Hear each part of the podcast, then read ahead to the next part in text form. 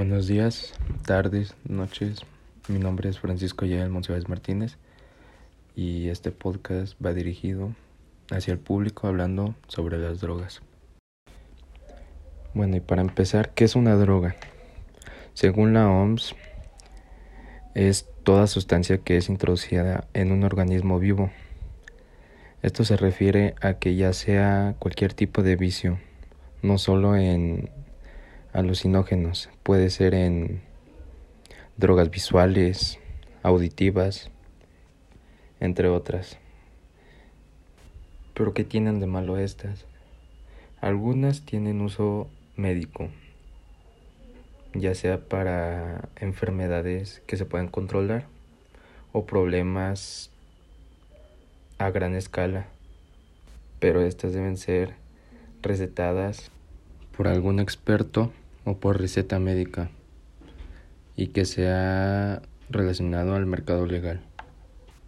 Pero ya si eres un adicto, ya sería problema de quien esté empleando esta adicción.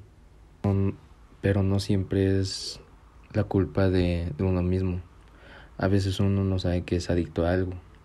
Por ejemplo, podría ser el caso de los gamers.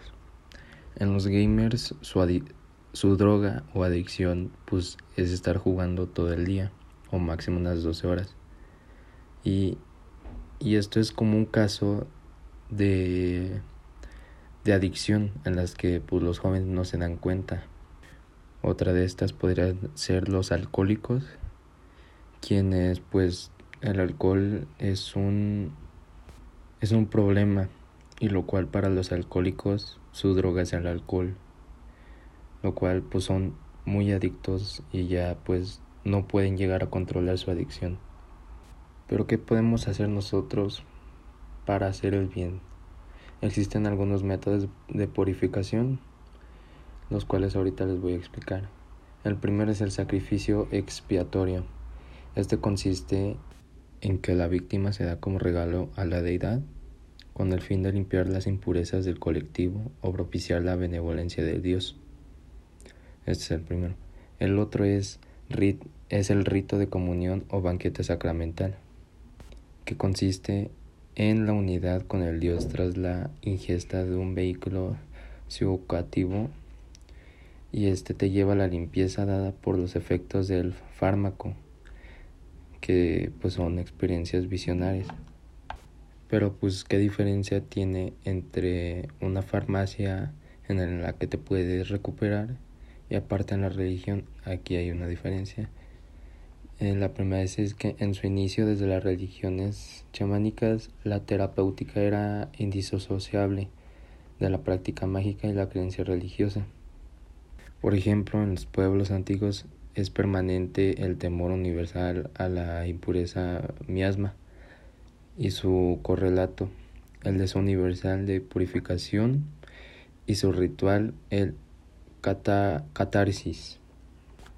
Pero en sí, ambas son buenas, pero la estaría mejor ir a un centro de rehabilitación en una farmacia, porque ahí te van preparando, pero estaría mucho mejor que fuera un centro de, de recuperación religioso, te van a guiar por un buen camino. Bueno, les voy a explicar algunos métodos que se usan, el cual miren es el remedio y veneno cuya amenaza, el cual se llama farmacón. Otro es, es son los espíritus neutros que dependiendo de la dosis curan o matan. Otra es sin disminuirse la moral y perspectivas en blancos negros. Y la última y no importante, porque todas son importantes, es hablar de fármacos buenos y malos. Era para las culturas arcaicas tan extraño como pensar en un amanecer culpable o inocente.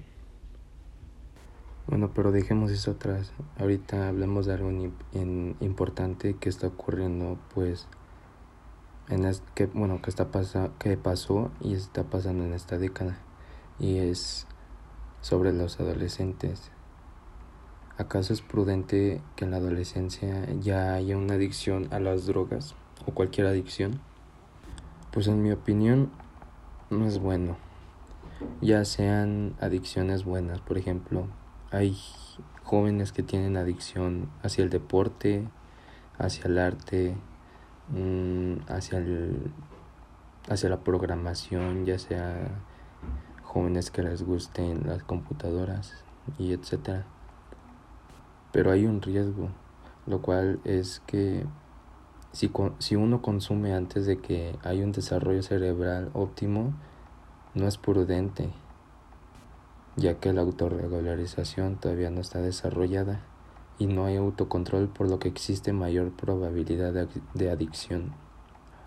Y regresemos al tema de las drogas neurotóxicas, ya que por ejemplo es el alcohol, la marihuana, cocaína, etc. Estas llegan, estas llegan a afectar al cerebro adolescente mucho más. Que es decir, que ya para un futuro, cuando este sea un adulto, el tomar alcohol o consumir marihuana ya no se, ya no se le será más controlable. Y aparte, tu cuerpo todavía no está listo para recibir tantas dosis. Pero regresemos otra vez al pasado. Las drogas son normalmente buenas o malas. Pues estas se consideran en que no sean ni buenas ni malas.